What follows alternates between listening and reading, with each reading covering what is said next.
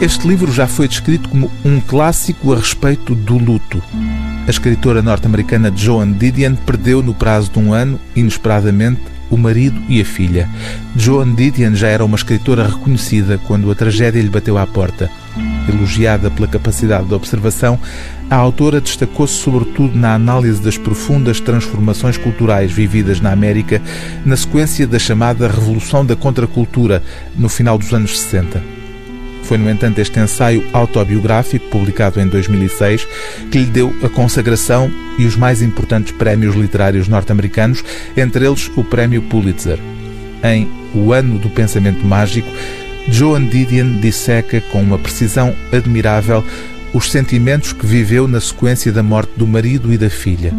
As primeiras palavras do livro são as primeiras palavras que escreveu meses depois da tragédia. A vida muda rapidamente. A vida muda num instante. Sentas-te para jantar e a vida, como a conheces, termina. No lugar da vida habitual, instaura-se a dor e a incredulidade. Durante o ano do pensamento mágico, tudo parece inacreditável, ao ponto de a escritora ser incapaz de se desfazer da roupa do marido morto.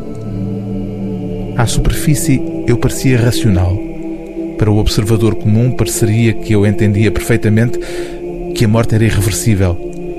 Tinha autorizado a autópsia, tinha tratado da cremação, tinha combinado que as cinzas seriam levadas para a Catedral de St. John the Divine. Tivemos canto gregoriano para o John. Eu tinha conseguido admitir que ele estava morto.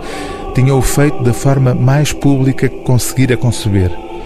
No entanto, o meu pensamento quanto a essa questão continuava suspeitosamente fluido. Num jantar, no final da primavera ou no princípio do verão, conheci um proeminente académico de teologia. Alguém à mesa levantou uma dúvida sobre a fé. O teólogo falou de como os rituais eram uma forma de fé. Não expressei a minha opinião, mas era negativa, veemente, excessiva até para mim. Mais tarde percebi que o meu pensamento imediato tinha sido: mas eu fiz os rituais e nada disso o trouxe de volta trazê-lo de volta. Tinha sido, durante meses, a minha missão escondida. Um truque de magia. No final do verão comecei a ver isso mesmo com clareza.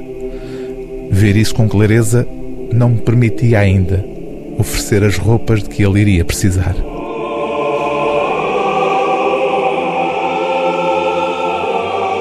O livro do dia TSF é O Ano do Pensamento Mágico, de Joan Didion, tradução de Hugo Gonçalves, Edição Cultura.